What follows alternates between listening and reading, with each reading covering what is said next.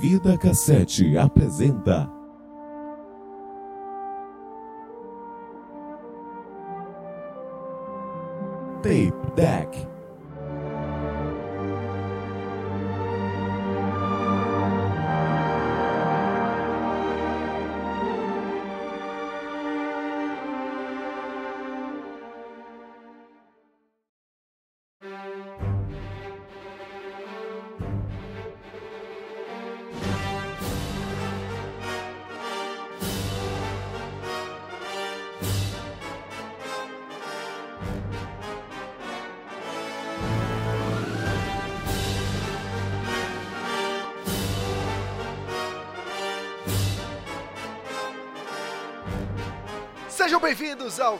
Deck. Eu sou o Siquezeira e que a força esteja com você. Olá, pessoas bonitas. Eu tô aqui de intruso, eu acho. E aí, galera, tudo bem com vocês? As pessoas gostariam de saber seu nome. Ah, sim. É, eu esqueci de me apresentar porque eu sou otário. É, meu nome é Kei e eu gravo uns podcasts aí de joguinhos e japoneses, filme japonês, mangá japonês, as paradas japonesas aí. Aqui é o Stalker e Seeker, vem pro lado do ódio. É. Oi, eu sou o Luke e eu queria muito chutar um porre. Meu Deus, eu entendi chutar um porre. Aí eu falei que merda é essa? Não é pra tanto. Se Calma. fosse por isso, ele tava chutando a bunda dele. É, é- é assim que eles falam lá em São Paulo. Os poggers realmente são meio chatos. Aqui é o vice e o nosso look é tão difícil de achar quanto do filme. Pronto, acabou. Acabou. Ele tava pensando nessa piada desde a primeira vez. Tá? É agora que eu subo de novo. Parabéns, parabéns, parabéns. Boa, boa. muito Vocês bom. estão de parabéns. Acabou aqui o Tape Deck. Eu tinha falar sobre Star Wars. Pra quê? Estamos de volta com o Tape Deck. Reunimos essa equipe maravilhosa para falar de um dos filmes mais polêmicos do fim do último ano. E trouxemos um grande amigo nosso, o Kay, lá do Quadro a Quadro. Oi, pessoas bonitas. Tudo bem com vocês? Essa voz bonita, maravilhosa. Ah, obrigado. São, são os cordas vocais. O, o, o Kay é tipo um Pokémon. Sempre que chamo ele, ele tem que falar a frase dele do quadrado quadrado. Tem certeza que é ele. É porque senão as pessoas não reconhecem, né? É, pois é, eu, eu cheguei aqui dando oi, aí ele achou que era você. Eu fiquei. Tá faltando coisa, peraí. Essa voz não é estranha, mas tá faltando alguma coisa aí. Mas vamos lá falar sobre esse filme.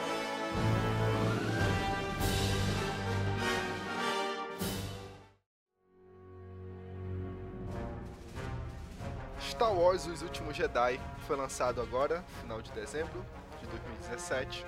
É o segundo filme da trilogia Disney para uma das maiores franquias do cinema. Eu acho que em número de filmes já é a maior franquia, né? Não. Não, 007 não tem mais, meu filho. Ah, é verdade, né? 007 tá aí com 21 filmes, eu acho. Vai pro 21 primeiro, É, 22 por aí. 22 segundo. Star Trek também tem mais filme que Star Wars, eu acho. Não, Star Trek não tem tantos filmes assim, não. É, sexta-feira 13 tem mais filme que Star Wars. É. Se duvidar, Sol tem mais filmes. Sol não tem. Sol lançou o sétimo agora. Lançou o sétimo agora? Daqui a pouco vai alcançar. Do, do, do jeito que A tá. Marvel tem mais filme que Star Wars. Ah, é, tá, tá, tá, tá, tá. Ah, Não é a maior franquia, não é a maior franquia, mas de nome é uma das maiores, tá bom? coisa. Um monte de coisa chata do caralho. Ah, Tu que fala errado, pô, a gente tem que ficar te corrigindo. Mas sim, e foi muito polêmico. Tanto é polêmico que nesse cast temos uma diversidade de opiniões sobre esse filme. Temos o time que gostou, temos o time que odiou, e temos eu que ainda não me decidi. Mas vamos lá. Esse filme estava muito aguardado, com um hype muito grande, com tudo que foi lançado de trailer antes, com um primeiro filme que também foi bem divisível de opiniões, porque muita gente gostou do filme e outros consideraram uma merda por ser uma cópia do primeiro filme, do Star Wars 4. E vocês, como vocês estavam de hype para esse filme com tudo que aconteceu no episódio antecessor? Bem, eu nunca fui exatamente o super fã de Star Wars, apesar de sempre acompanhar. E desde moleque tá lá porque minha tia era fã de Star Wars, ela me levou pra ver o episódio 1, 2 e 3 no cinema. O, o- episódio 2 me fez pensar que não gostava de Star Wars, aí depois eu vi os outros da trilogia original eu, eu vi que era legalzinho. Só que assim, eu nunca fui um super fã, nunca tive tanto carinho por Star Wars, mas eu por algum motivo falava, ah, eu, eu, eu acho que eu vou ver no lançamento. Eu, eu gostei do Rogue One, gostei.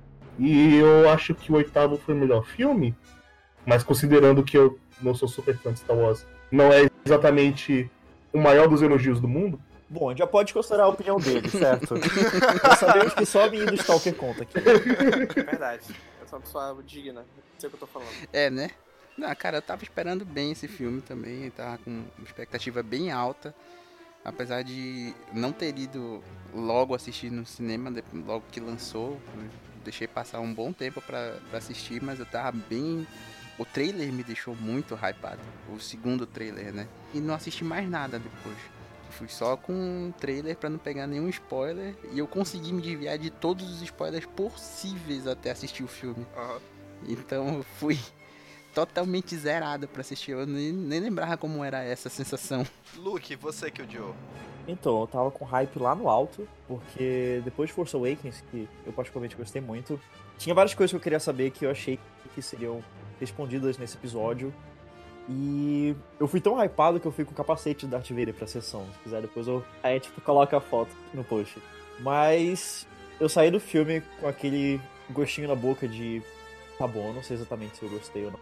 O que normalmente assim significa que eu não gostei, porque se eu tivesse gostado, eu estaria completamente pulando, saltitando, saindo do cinema, o que não foi o caso.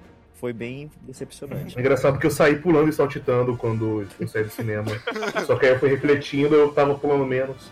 Mas ainda eu gostei. O Stalker não conta porque ele teve uma péssima sessão. Foi, não, mas tipo, o. O pré-sessão.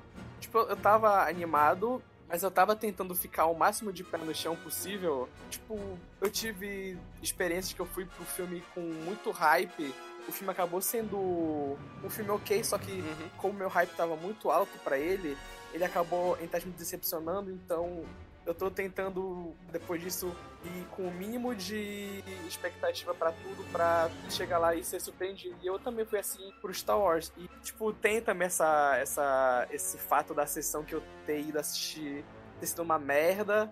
Que eu posso até falar depois, porque, tipo, ela também me fez odiar ainda mais o filme. Quando eu fui ver o filme pela primeira vez, eu saí odiando o filme, não gostei de nada. A foto que eu tirei saindo do cinema, você consegue ver na minha cara a tristeza e o cansaço que eu saí daquele cinema. Mas, Mas tu nunca eu gosta de nada também. tu, Não, tu nunca gosta de nada. Tu assiste e tu nunca gosta de nada. É muito difícil tu gostar de alguma coisa. Fez Pantera Negra. Cadê seu argumento agora? Onde está seu Deus? Olha, no outro podcast aí, no Quadra Quadra, ele vive gostando dos shonenzinho aí. Verdade, quem tem porrada eu gosto. Mas depois eu acabei indo ver o filme outras duas vezes no cinema. E como eu fui em sessões é, menos piores, eu vi o filme de novo e eu entendi principalmente os pontos que eu não gostei dele mais. Mas ainda assim eu consegui ver a qualidade. Mas ainda assim, pra mim, no geral, ele é um filme bem abaixo da média. Então, eu tava com hype absoluto sobre esse filme, muito grande, e em certas coisas que apareceram nesse filme, que aconteceram nesse filme, o filme correspondeu ao hype, mas o que me faz deixar eu não sabendo se ele me agrada ou não é muito mais decisões de roteiro que foram acontecendo no meio do filme do que o meu hype antes, sabe? Mas vamos lá. Esse filme, ele basicamente começa com uma perseguição. Ele começa cinco minutos depois do fim do primeiro. Exatamente, começa exatamente no ponto que o primeiro terminou, aí já começa esse, e não tinha nem por que ter o texto no começo. Porque não aconteceu nada entre uma coisa e outra, basicamente. É, só pra contextualizar, né? O- É, e pra lembrar, né, basicamente faziam dois anos que o último filme Uhum. tinha saído. Dois anos, né? Assim, é. o texto pra mim não tem problema de ter. É Star Wars, eu quero o texto no início, não importa se ele começa cinco minutos depois. Não, eu, eu não tô falando, eu não tô falando que não deveria ter o texto no início. A Star Wars tem que ter texto no início, é óbvio. O que eu tô falando é que eles tiveram que ser bem criativos ali pra saber o que colocar, porque não aconteceu nada no espaço de tempo. Geralmente o texto é nos anos que se passam entre um filme e outro. Foi esse o meu ponto. É, as pessoas ficaram boladas no Rogue One porque não teve. Mas a gente começa com um ataque da primeira ordem à aliança. Não é aliança, é a não é nem ataque, é a fuga do, do- da resistência. resistência aí. É a fuga da resistência depois Isso. deles terem destruído o, a base Starkiller. né? Gente, é a aliança rebelde ainda, por favor. Mas vamos lá. Começa com o ataque da primeira ordem à resistência. E logo começa uma perseguição que vai durar basicamente o filme todo. Tem que deixar claro também que o filme ele passa num espaço de tempo muito curto. Uhum. O filme todo deve passar em que em 45 minutos de, de tempo real, né? Ou talvez até seja quase em tempo real, ele seja, ele corra quase em tempo real. E- Esse é um problema do filme pra mim. Eu não consigo entender a passagem de tempo dele. A montagem ficou muito confusa. De vez em quando parece que as coisas estão correndo junto, de vez em quando parece que tá passando um tempo. Porque a, na parte da Ray a gente tem uma considerável passagem de tempo do que tá acontecendo com ela pro que tá acontecendo com a resistência fugindo Aham. e, tipo, de vez em quando parece que isso tá cor- correndo em paralelo, e de vez em quando parece que essa cena da Ray é no passado, mas pela montagem parece que é ao mesmo tempo. Então, eu vendo pela primeira vez e até depois, eu ainda fico muito confuso de como o filme tá acontecendo, qual é a ordem que as coisas estão acontecendo. É porque tem que lembrar também que a, a Ray saiu da base pra ir direto pro Luke. Sim, sim. Eles ainda estavam se preparando pra sair de lá, então teve um, um tempo até eles começarem a fugir do ataque Uhum. da primeira ordem e foi o tempo da, da Ray chegar lá, né? É, dá a entender que ela passou um bom pedaço ali com o Luke. Mas sim, começa logo com uma perseguição e aí vem o meu primeiro problema. Quando eu vi que ia ter uma parte em perseguição, eu tava muito esperançoso para que tivesse muito mais tensão e muito mais tramas ali, sabe? Muito mais roteiro dessa perseguição, sabe? Eu, eu achei que ficou muito jogada aquela parte toda tinha muito potencial para muitas coisas, pra gente entender um pouco sobre a resistência e de outros personagens que não são os principais. Por exemplo, a menina que eu acabei esquecendo o nome dela, a que é oriental. Rose, Rose. Exato. Eu pensei que ela fosse trazer um lado diferente, sabe? Mas trouxe. Trouxe, mas fraco. É isso que eu quero entender. O que é que tu tá querendo reclamar? Eu já achei que essa parte da perseguição ela mostrou, não a fundo, lógico, porque não, não tinha como mostrar. Ia, ia ser muito tempo para desenvolver alguns núcleos que não seriam necessários ali. Mas eu acho que eles mostraram para nós uma coisa que a gente nunca tinha visto em Star Wars. Primeiro que é preocupação com combustível na fuga. Eu nunca tinha visto isso, isso foi muito interessante mostrar. Porque eles tinham um, eles tinham um limitador, né? Eles tinham um Uhum. tempo que estava acabando ali. A outra foi mostrar a hierarquia dentro da nave, né? E toda aquela, aquela parte do Paul questionando a hierarquia e mais pra frente quebrando a hierarquia para poder tentar ajudar todo mundo, tentar salvar.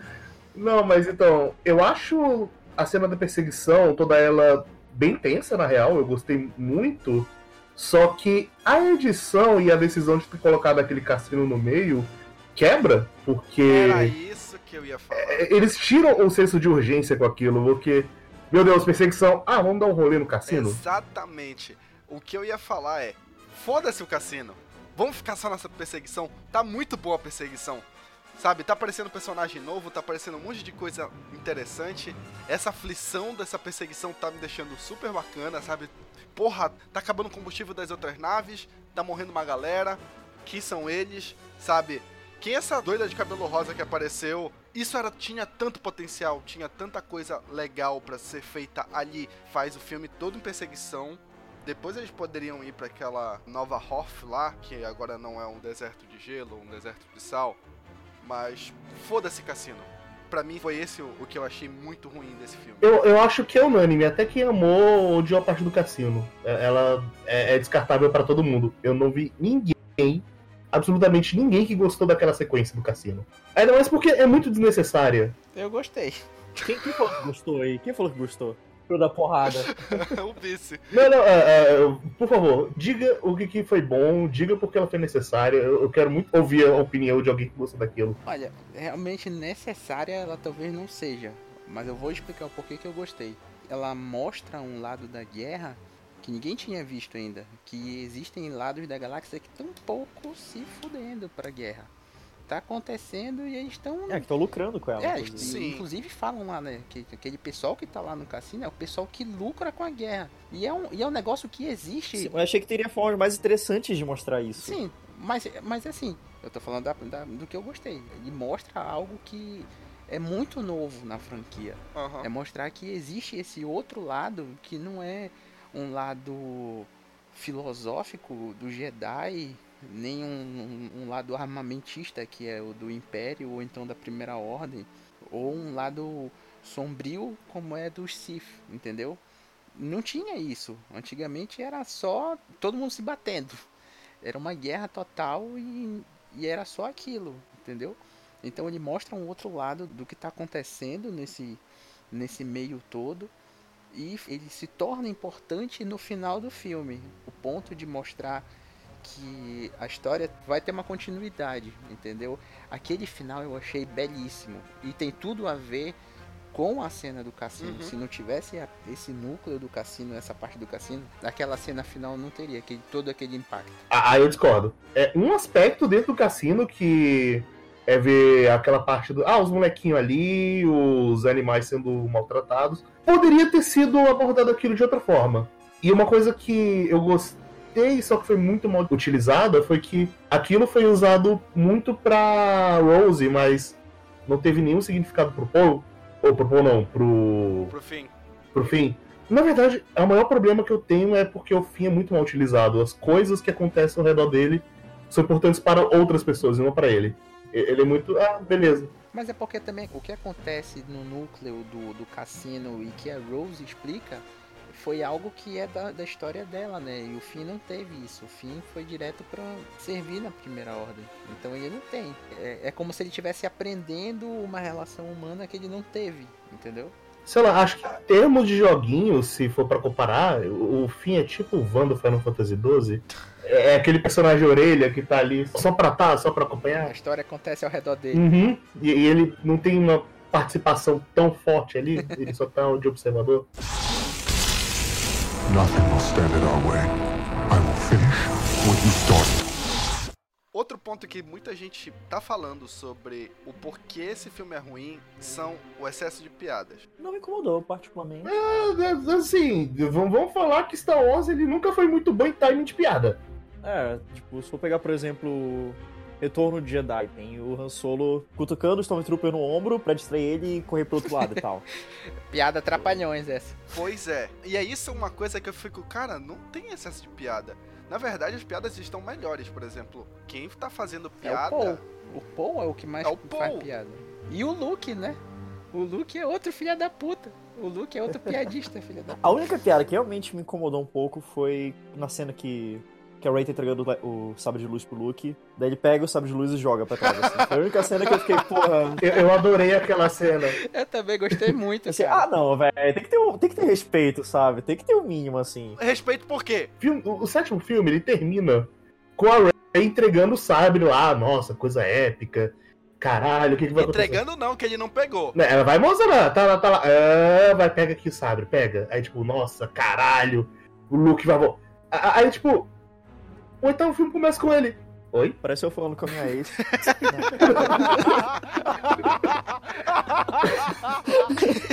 Mas então, como eu tava dizendo, beleza, a Ray vai lá, ela vai entregar o sabre pra ele no final do sétimo filme, e você fica, caralho, eita porra, como é que vai continuar essa coisa épica? Aí, o oitavo filme, o Luke vai lá, joga pra trás, é como se fosse, nope, esse filme não é sobre isso. E, e eu adorei essa quebra de expectativa. Foi um- uma decisão muito boa. E ela já mostra muito o que o personagem do Luke é agora. Ele não é o grande mestre que tá recluso num planeta inóspito pra proteger a ordem. Não, ele tá pouco se fudendo pra isso. E a primeira cena mostra isso. O, o episódio 7 constrói o Luke como sendo alguém muito maior do que é e com- prestando todo um respeito a ele. Que ele é o grande mestre, não sei o que, sendo que ninguém sabe como é que ele tá lá. Até porque ele tava isolado há muito tempo, né? Então é, acho que foi isso mais também que deixou tudo mais engraçado. Acho que nem era pra ser uma piada, né? É. Na verdade. Era pra só, pra, só pra demonstrar o, o, o quanto ele tava renegando o passado dele. Que aquilo não significava mais nada pra ele. O sétimo episódio constrói o Luke pra que no oitavo a gente tivesse a visão que o Luke fosse o Yoda dessa trilogia. Mas ele é o Yoda dessa trilogia. Não, mas da mesma importância que o Yoda é. Entendeu? Porque o Yoda, ele tem a reclusão, mas depois ele aceita treinar de boa. O Luke nunca tá aceitando treinar de boa, Rey. O Luke é um pau no cu. Verdade, concordo. Não, não, o Luke é o pau no cu, mas eu adoro o Luke pau no cu. Pra mim, sinceramente, o Luke sendo pau no cu, ele mostra que. Ah, não é coisa super preto no branco e vamos lá, essa. Jedi super fodas, super sábios. Ainda mais que Jedi sempre foram muito arrogantes, eles sempre tomaram decisões terríveis nas vidas, né? Mas sempre tinha aquela glamorização, filha da puta tal. Agora não tem glamorização, é, é Jedi, é pau no cu mesmo. Acontece. E outra, o Luke sempre teve esse conflito dentro dele, né? Ele nunca foi um Jedi 100%, nem ele nunca aceitou o caminho da força 100%. Ele sempre teve esse conflito, ele sempre teve esse pé atrás. Não, mais ou menos. Então, Mais ou menos? não. Como assim? No Retorno do Jedi, quando ele tá lutando contra o Darth Vader, ele fala assim: Não vou lutar contra ele porque eu sou um Jedi, como meu pai era antes de mim. Você perdeu o Imperador. E é assim que ele É, vence é, o Imperador. É, Assumindo completamente o lado Jedi dele. o mesmo Luke, o mesmo Luke que dois minutos antes dele falar isso, tava partindo com raiva pra cima dos dois. Ah, porque meteu a irmã no meio, segurando né? o sabre com as duas Meteu a irmã mãos. no meio é sacanagem. Beleza, família? Ah, tá. Ele chegou, minha mãe? Não mexe a família. É. Naquela briga de rua. Naquela briga de rua. Se, ou, ou se, mexe- tivesse, se tivesse o teu pai falando que ia, que ia trazer o vice pro lado dele, você não ia ficar puto? Cara, se ele fosse um Jedi completo, ele não poderia se abalar por isso. É isso que eu tô falando. Teu pai é Hitler. Fala, Vai falar que vai atrás do vice. Mas se ele fosse, se ele fosse esse equilíbrio que ele teria que ser pra ser um Jedi, ele não poderia ficar com raiva, jamais. E o retorno de Jedi inteiro é essa luta do Luke entre o lado negro e o lado da luz. Tanto que quando ele aparece nos primeiros minutos do filme, ele tá caracterizado como um Sith. Tava sol. O cara não pode cobrir a cabeça pra andar no sol. Ele tá de capuz preto no sol. Ué, é um tecido especial? Ele é roqueiro. É, não era em Belém, então tá tudo certo. Ele pode andar de preto. Não, mas assim, é porque no final do Retorno de Jedi tem toda essa transformação do Luke, que chega no final ele aceita o lado dele de Jedi, pra aí passa os anos e tá a mesma merda de antes. Tipo, não tem. Cadê o desenvolvimento do personagem? Não, mas a tem. evolução. Mas tem, ele, ele fala depois, porque depois que dos acontecimentos do Retorno de Jedi, é quando ele restitui a Ordem Jedi, ele vai, começa, treina de novo os padawans, e tem todo esse desenvolvimento dele, é mostrado todo durante o filme. Isso tudo.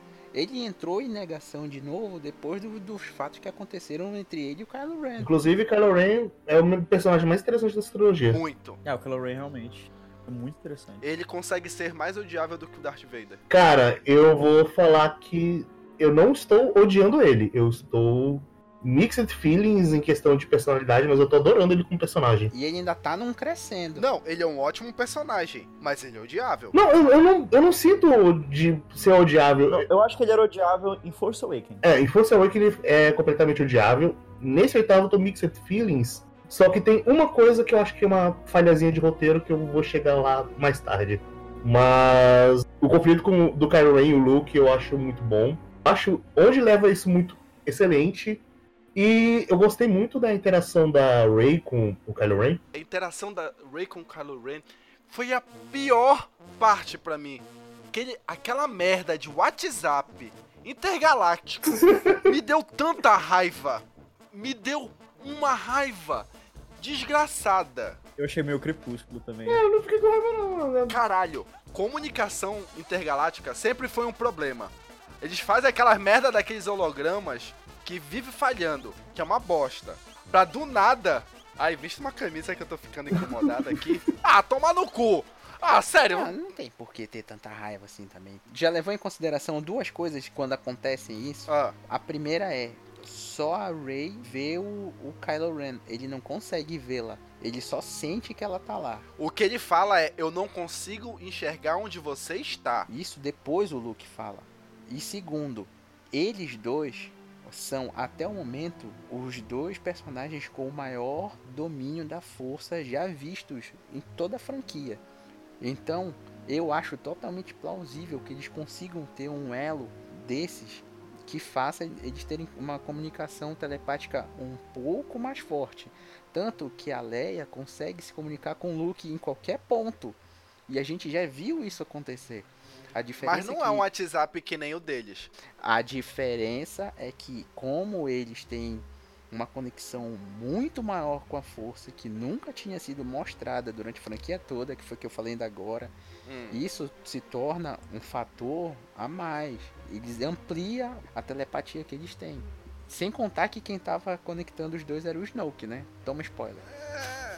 Então era a força dos dois mais a força do Snoke. Eu só discordo de ti de controle de, da força pela Rey. Mas a Rey, ela, ela nem ela sabia que ela conseguia controlar a força e desde o episódio 7 ela demonstra isso.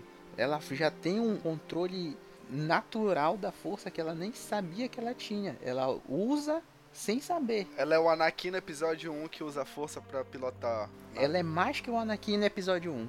Ela é mais que o Anakin porque ela não é Jesus, ao contrário do Anakin. Mas, assim, Não, É- é- já falando, o que eu gosto não é nem, ah, vamos falar dos termos técnicos, faz sentido ou não. Pra mim, tipo, caguei se faz sentido ou não faz sentido. Eu gostei da interação deles, porque mostrou um lado interessante do Kylo Ren, mostrou, tipo, é, o Luke talvez tenha feito merda, hein?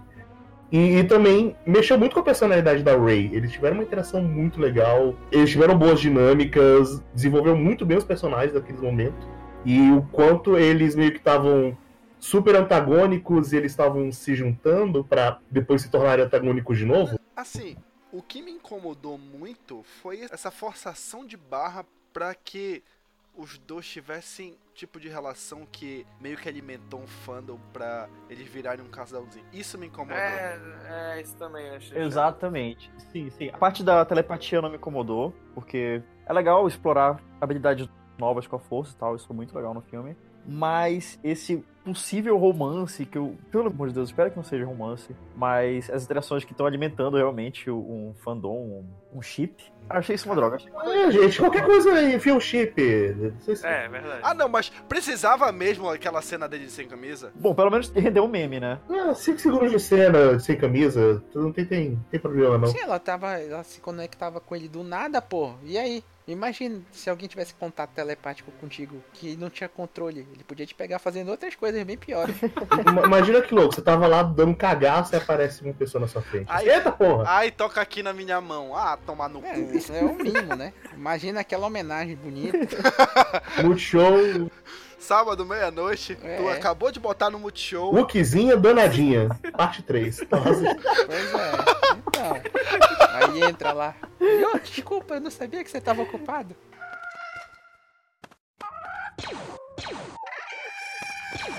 O Stalker não falou. Ele tá quieto aí. E ele era o que tinha odiado mortalmente o filme. Né? Eu estou aqui, estou só ouvindo. Uai, Stalker, me ajuda aqui. é, seu dia mortalmente, fala isso. Calma. Não é que eu odiei mortalmente, é que pra mim o filme tem ótimas ideias, Ah, só que ele não sabe trabalhar elas direito. ah. Tipo, você tava falando do cassino. Ah, é, ia ser legal a gente ver aquele outro lado da galáxia que há pouco se fudendo pra guerra porque a galáxia é gigante. É uma, é uma ótima ideia. É muito legal isso. Só que, tipo, no filme só fica chato, só fica, tá, porque eu tenho que ficar a cada cinco minutos voltando pra essa história do Finn com a Rose nessa side quest que eu não quero saber o que eles estão fazendo. Tipo, ah, a ideia do Kylo estar conectado com a Rey, eles serem opostos, é, é boa. Ele, tipo, é uma coisa que a gente ainda não tinha visto na série, que é, querendo ou não, um Jedi e um Sith dialogando. Entre aspas, porque ele não é Sith e ela não é Jedi. Mas ter A esse. gente já teve um Jedi e um Sith se comunicando. Já? Já. Quem? Você- Eu tô falando do Palpatine com o Anakin naquele. O episódio 2 é todo sobre isso. O episódio 3, basicamente, metade dele é sobre isso. Você se lembra que eu dormi no episódio 2 porque ele tava muito chato e eu não me lembro de nada que acontece nele, porque é o pior filme já feito da franquia Star Wars? Puta que pariu. Mas, tipo, nesse é um jeito diferente que eles estão falando, porque, querendo ou não, naqueles filmes era muito, tipo, bem por cima. O lado da luz é o bonzinho e o lado da escuridão é o malzinho. E nesse, até o Luke fala que a força não é lado negro é ruim, lado da luz é bom. É o equilíbrio entre tudo. E ter essas, esses personagens com essa ideia dialogando entre si é legal. É uma ideia boa. Eu queria ver isso no filme. Eu não sabia que queria ver, mas depois que ele mostrou, eu queria ver isso no filme. Só que o jeito que ele faz é muito tipo, ah. Parece, parece como o Luke falou que é um draminha adolescente de ah, ele não Exatamente. me entende porque ele é mal, ele é Ed, aí eu vou ficar aqui conversando com ele, aí ele tá sem camisa, vou pedir pra ele se vestir, ele vai tocar na minha mão, tipo, tá, eu não quero saber disso. Eu preferia ver esse debate dos dois de quem tá certo e quem tá errado. Tipo, eu entendo o seu lado, eu entendo porque você quer fazer isso, mas eu acho que você tá errado e eu quero te trazer pro meu lado. Só que os dois estão pensando desse mesmo jeito.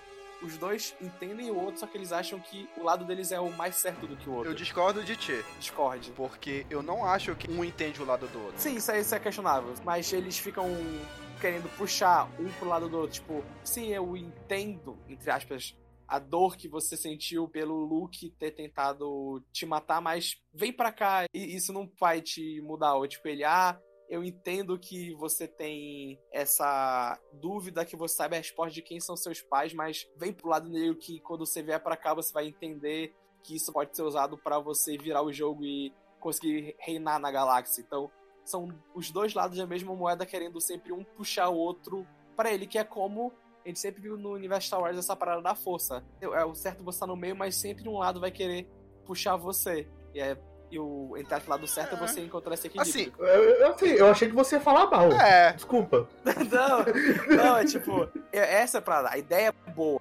Ah. só que a execução não é tão legal assim. A execução é pobre. É, A gente tá conseguindo, Tipo, que a gente a- vai conseguir trazer ele pro lado da luz. Não, ninguém tira o Stalker do É, lado. o Stalker é o cara que odiou o filme, que mais tá assim. É bom esse filme, mas eu odiei. tá, é, tá, tipo, eu- Tu tá então- pior do que o Kylo Ren naquela, naquela lenga-lenga dele de conversa adolescente de WhatsApp. Então, tu aproveitando que tu puxou isso, é um dos motivos, puxar agora que eu tinha falado no começo, que eu mais odiei o filme, da primeira vez que eu vi, foi por causa da sessão.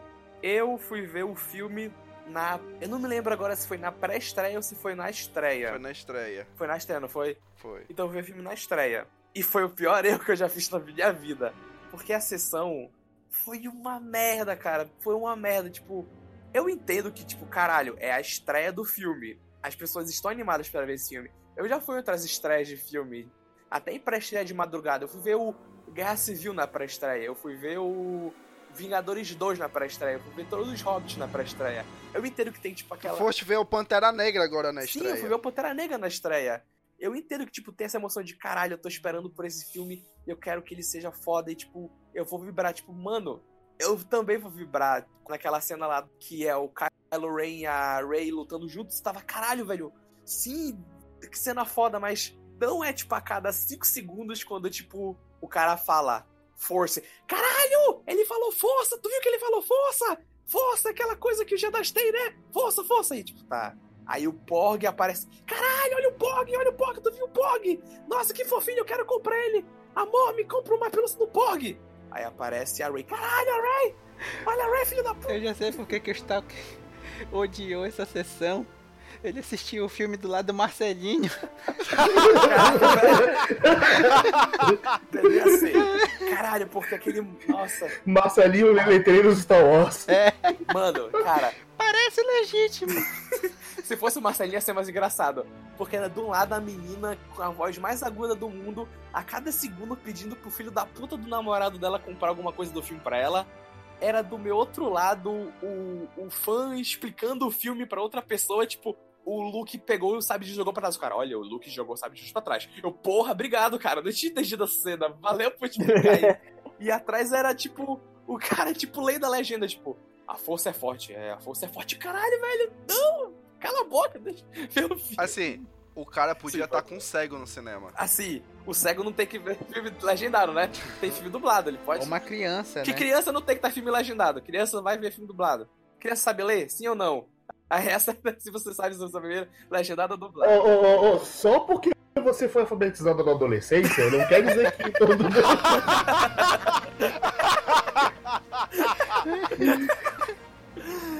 E tipo, cara, não tem problema a sessão de pré-estreia as pessoas gritarem. Tem problema a cada um segundo elas falarem alguma coisa e ser ou uma menina com a voz aguda do mundo pedindo alguma coisa, ou o Capitão Óbvio do meu lado explicando o filme que eu acabei de ver. Se for criança, eu até aceito, porque a criança ela tem um direito de ser idiota. Ela tem um, um direito Caralho, de ser idade. idiota. É, como eu disse, não é só porque você foi alfabetizado com 14 anos, todo mundo também foi, tá? É, Não, ela tem até que jeito de ser um pouco idiota. A criança pode ser idiota. Tem, tem, aí, só que tem uma idade que ela para de ser idiota, ela só fica sendo babaca. E aquele cara, ele já tinha passado da idade de idiota há uns 20 anos. Então ele estava sendo babaca de ficar na rádio patrulha do filme. Então, tipo, ah, foi a pior sessão de cinema da minha vida. Cara, eu já fui ver filme muito merda, mas nunca eu saí com tanta raiva de um filme. A foto de eu saindo da- do cinema, eu tô, eu tô visivelmente cansado. O- eu tava cansado, o filme tinha tirado minhas energias. Eu cheguei em casa, eu só queria dormir, esquecer do que eu tinha visto. Ah, então tu odiou muito mais a sessão do que o Sim, filme. aí depois quando eu fui ver de novo, eu ainda não gostei do filme. Só que eu, tipo, vi pontos positivos que. Então apresenta os pontos que tu não gostaste da porra do eu filme! tô falando, caralho! Não, é, os pontos deles são o seguinte. Ah. Ah, naquela cena eu lembrei da menina falando pra pedir comprar o porre. É, Não, é, Maldita menina. é tipo. Mas é. Essa foi a sessão que me fez, tipo, cara, desculpa, eu nunca mais vou ir pra estreia na minha vida.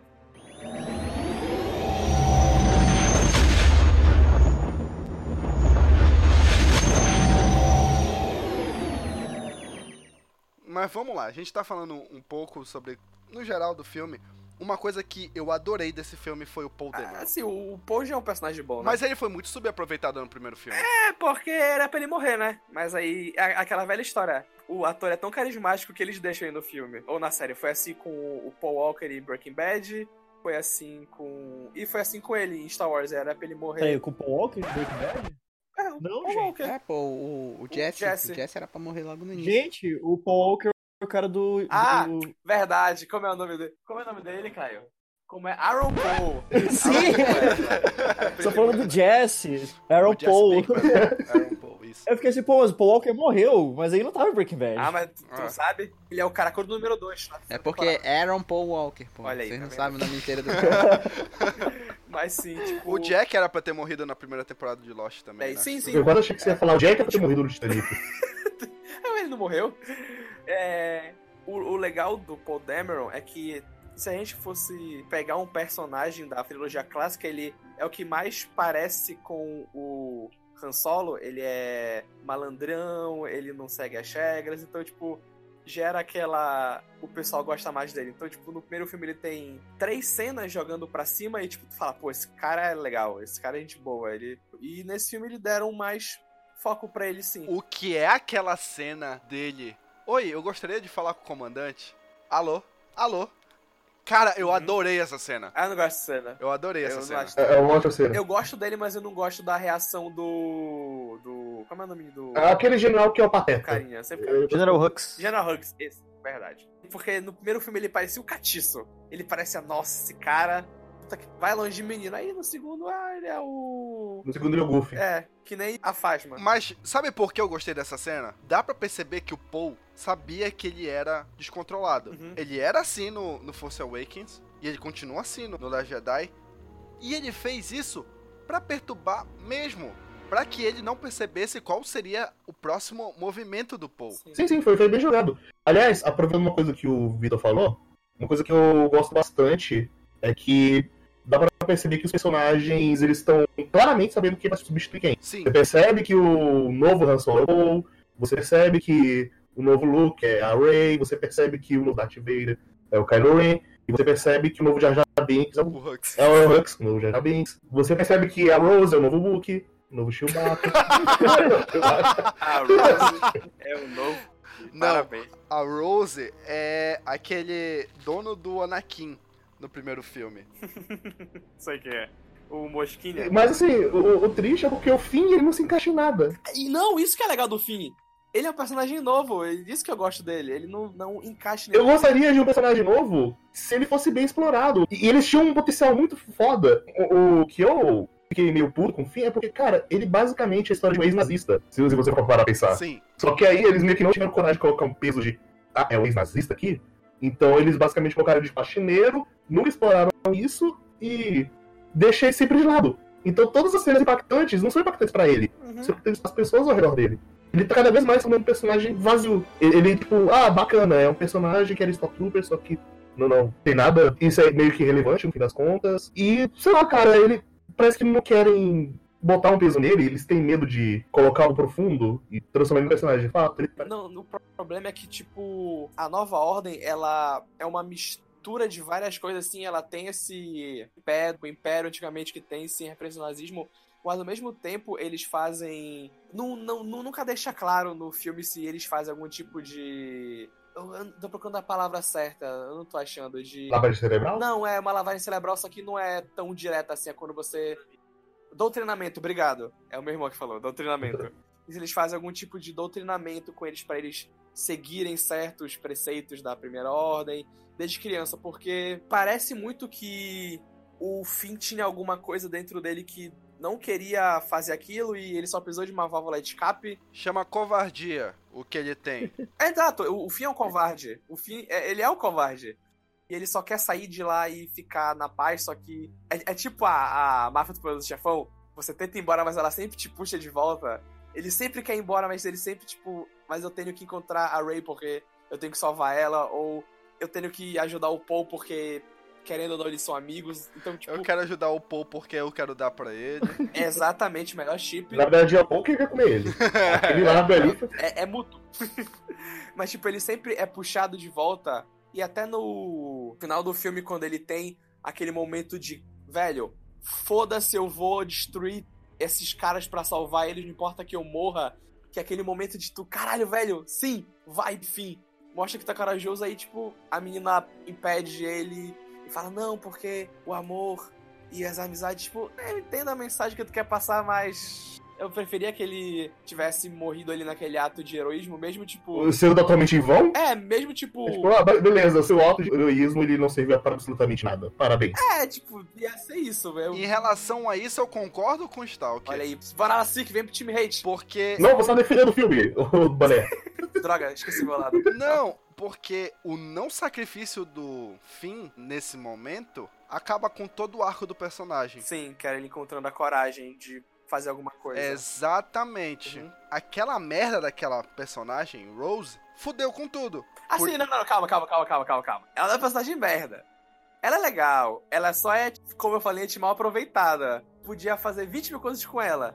Só que pro lado que foram com ela, é muito tipo, não, não. Nessa cena, quando ela beija o fim, eu fiquei tipo, de onde isso veio? Eles tiraram isso do cu, porque eu nunca tava vendo ela e ele como esse casalzinho, mesmo que fosse unilateral. Nunca apareceu que ela, tipo, ah, Não, aquilo foi muito esquisito. Não foi trabalhado em momento algum, veio do nada. é.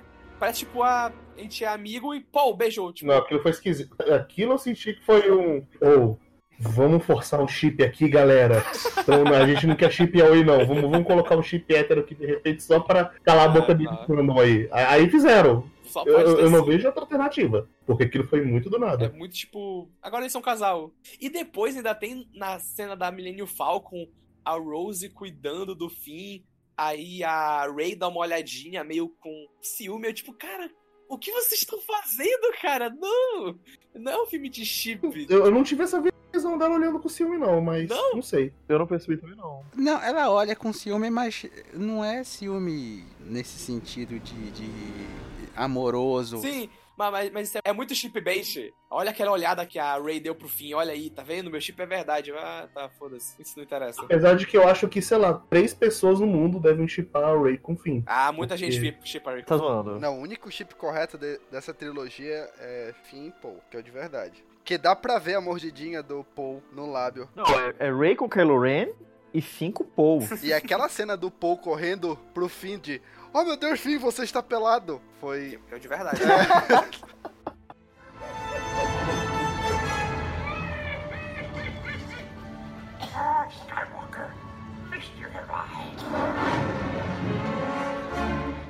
Temos a parte do cassino.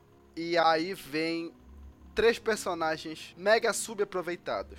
Temos o personagem do Toro, o decodificador. Temos a Fasma e o Snoke. Eu gosto do Snoke ser subaproveitado, a Fasma é ridícula e o decodificador nem deveria existir. É o que eu acho também. E isso porque a gente só tá citando três. Porque a Rose foi mal aproveitada, como a gente já falou várias vezes nesse programa. Uhum. Sim. E a. tem a Suprema lá que substitui a Leia quanto a Leia. Ah, eu gostei dela. Eu também gostei dela, mas ela é subaproveitada pra caralho. Não, Ela é é- subaproveitada. Ela fez o que ela tinha que fazer naquele período em que a Leia tava, tava fora, pô.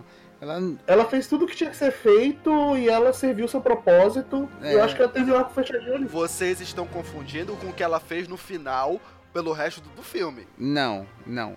Não tô confundindo nada. Ela não era unanimidade ali.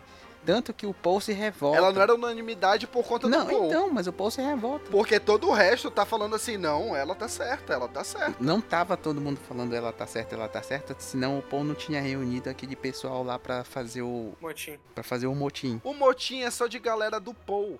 Por isso que, que ele tinha. É, Aí é uma galera. Porra. Mas assim, eu gosto muito de que como o filme faz uma narrativa de hum, será que ela é espiã? E, e você vai comprando a ideia do Paul. Sim, eu, É verdade, fica muito dúbio o tempo inteiro. Você vai comprando a ideia de que ela é uma espiã, de que o Paul tá certo, e você vai achar que, beleza, o Paul vai salvar o dia, caralho. E não, é, na real, o Paul tava errado, e isso é muito importante. sim. Ele está errado. Mas sabe por que eu falo que ela é subaproveitada? Porque a merda do marketing vendeu ela pra caralho antes do filme. Ah, porque ela é a primeira personagem assumidamente gay da franquia, porque ela vai ter uma participação importante no filme, porque isso, porque aquilo. E ela não tem essa participação que foi vendida durante tudo.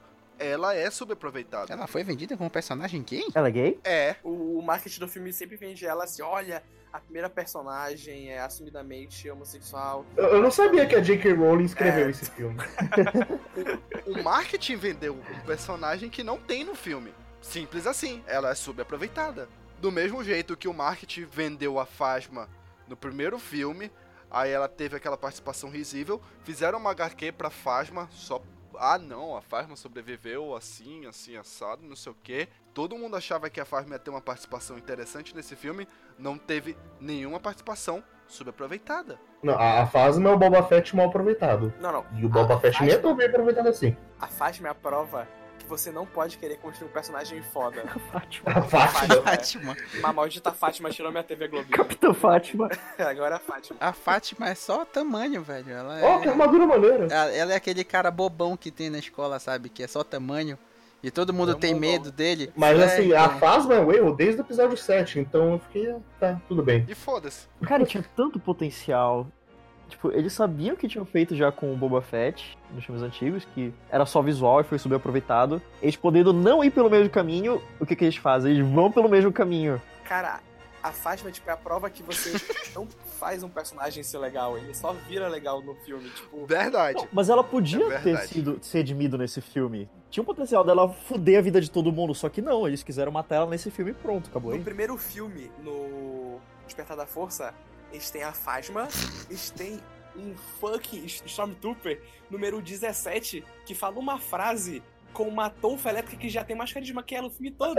Pois é, um Stormtrooper aleatório é bem melhor do que a Phasma porque ele faz alguma coisa, ao contrário da Phasma. A Fasma é o Stormtrooper que comprou um croma pra skin dela. E ela tem um croma prateado. Aí todo mundo, olha aí, essa daí tem uma roupa legal, né? Bora colocar ela como líder. Pronto, só isso que ela tem.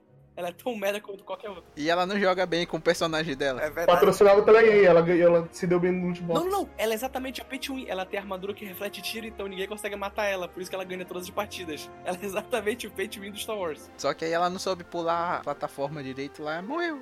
Morreu de forma besta. É exatamente. Ou seja, se você não gostou da, da Phasma, culpe a EA. É, Mais uma pra conta da EA. pode ter. Mas Stalker, quem é Fátima? A, a Fátima. a Fátima é o nome real da Fátima. Do universo expandido. É. Você descobre que no passado ela, ela vivia numa favela brasileira. Eu achei que você ia falar que ela era Porter, que se divorciou do. Não, não, é, é- é- essa é a Fátima do universo 66. É a Fátima que eu tô falando é do universo 316. 167. Um, obrigado, minha- E, a- e a Fátima do 69? Essa é com o Luke, né? Eu não sei de nada. Outra, tá, a, a Phasma foi subaproveitada. A Rodo, que também morreu nesse episódio, foi muito subaproveitada. Quem é Rodo, é? Não é o nome dela? ah, é, Ro é, é Rodo. Almirante Rodo. Almirante Rodo. É uma das coisas que teria sido muito melhor no filme se aquela cena que, que é linda, inclusive, da, da nave no hiperespaço, dela entrando na outra nave. Ô, ô, não, não vamos falar ainda disso. Não vamos falar disso ainda. Ainda não vamos chegar lá? Ainda não. Tá, qual é o tópico agora? Snoke, ó. Snoke, Snoke, Snoke. Eu adoro o Snoke ser superaproveitado. Eu, eu gosto disso. Não, eu gostei do Smoke morrer, esse. Sim, eu gostei dele morrer daquela forma. Eu gostei, tipo. tipo, ah, na real ele era só um cara com muito poder, só que a arrogância dele fez ele cair. Uhum. E talvez ele não fosse o cara mais poderoso do mundo, ele era só a pessoa certa no lugar certo. E ele aproveitou disso e ele era imponente, só que Ele era tão arrogante, mas tão arrogante que ele subestimou o próprio jogo que ele criou. Eu gostei principalmente porque não foi o Imperador all over again. Uhum. Tipo, de novo, a mesma mecânica do Imperador e o Pupilo, que a mesma coisa do episódio 6. Eu gostei que ele morreu ali. E abre espaço pro Kylo Ren ser agora literalmente o pica das galáxias. Ele era só uma escada, né, cara? Ele foi só uma escada pro Kylo Ren. Sim, e falando mais dessa cena, primeiro, é bem raro Star Wars ter lutas de fato boas. É, e, e, assim, essa do episódio 8, é- essa luta específica foi boa pra caralho. A, a cena pós-morte do Snoke, Não, né? essa luta foi linda. Aquele Sim. fundo vermelho. Não só isso também, não só a coreografia foi muito boa, também a, a luta em si, o, visualmente linda, como também todos os espectadores na hora estavam naquilo ali, tá, que porra tá acontecendo? Tipo, os dois vão pro lado do bem, os dois vão pro lado negro, o que, que vai acontecer ali? É, aquela foi a cena de tensão certa. Sim. Tipo, foi, foi a melhor cena. Toda a luta, você tentando entender o que tava acontecendo. Você, caralho, pra onde isso tá indo? Tá vendo como não precisa de um WhatsApp intergaláctico pra criar isso? O choque da morte do Snoke foi o estopim de tudo, né? Sim. O- A forma como eles, como eles acabaram com o Snoke foi muito. Sim, foi tipo, pá, caralho, como assim? Eita porra! De onde veio, né? Nessa hora tu, tu é que nem os guardas do Snoke. Ah, tá bom. Eita caralho, o Snoke morreu? Eita porra, o que tá acontecendo? Ele não é do mal, ele não é do bem. Caralho, velho, bora lutar. Eita caralho, morri. Tu tá perdido que nem eles na hora. Tu não entende o que tá Não, acontecendo. é, é, é tipo, você tá jogando RPG, aí aquele player dá aquela ação que ninguém esperava ali, um mestre. Aí você, eita porra, o que vai acontecer com a mesa agora? Não, agora tem uma pergunta, tipo, se o Snoke morreu ali, o Snoke que era o patrão dos guardas, por que, que eles estão lutando ainda? Tipo, quem que vai pagar eles ali depois? Vai pra casa, mano. Pô, por causa do eita porra. O, o, E assim, talvez ele não era. Ah, eu tô sendo pago. É, ai caralho, eu amava esse cara, puta agora. é, o, é o eita porra do eita caralho. Caraca, o que, que eu faço? Eu bato, eu me ajoelho, eu. Ah, na moral, eu ia pra casa, eu ia relaxar, ia tirar o dia de folga. Mas teve o, o Cavaleiro número 5, que fez que nem o Luke, ele só. Opa, tô livre do meu emprego? É, tirou a máscara e foi embora. Sim.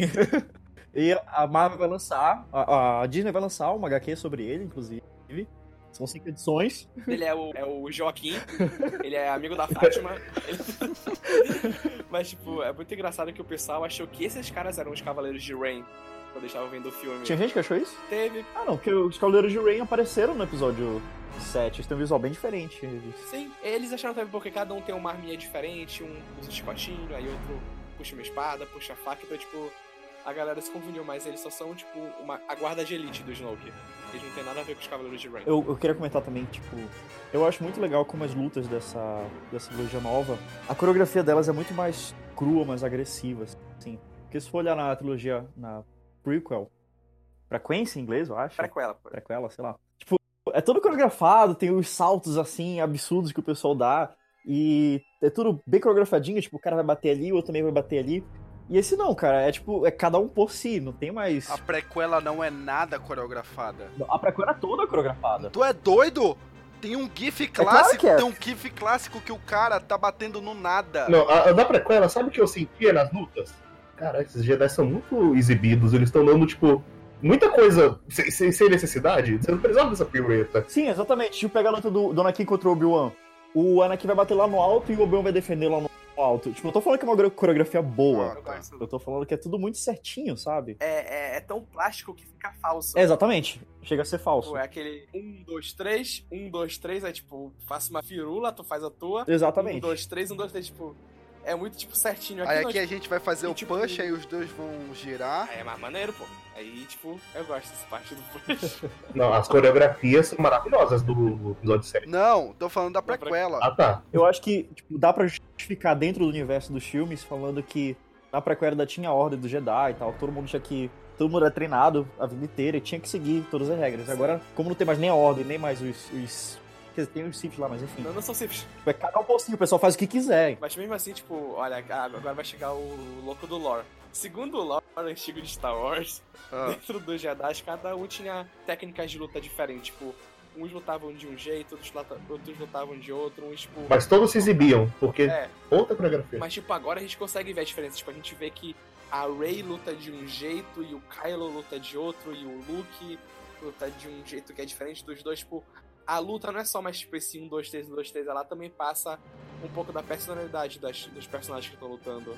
Tu entende por que eles lutam daquele jeito. Inclusive, a Rey e o Kylo lutam muito parecidos, né? Sim. Eles sempre demonstram serem muito parecidos, equivalentes. Sim, eles lutam com- usando a emoção ao máximo. Tipo, eles batem, mas não parece tipo, ah, eu vou bater, mas eu sei que essa espada é laser, ela vai cortar. Não, eles, eles batem e parece que eles querem primeiro amassar e depois eles vão te cortar. Tipo, eles lutam com muito sangue nos olhos. E eu achei interessante também a Rey usar o sabre do Kylo em um momento lá. Sim, essa parte é muito, tipo, pega o meu sabre, tipo, caralho, velho, como assim? É, Nessa parte, toda essa. De novo esse negócio de pegar meu sabre.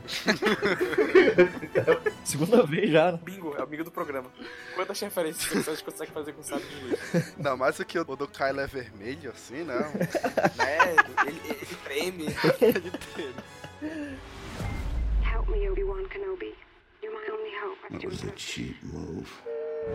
Eu queria comentar que logo depois dessa luta, meio que acontece uma das cenas que eu mais gosto, eu mais tenho mixed feelings depois que eu pensei mais sobre ela, e é meio que definiu que eu gostei desse filme, que é a cena de beleza, a gente matou os caras aqui, caralho, e agora?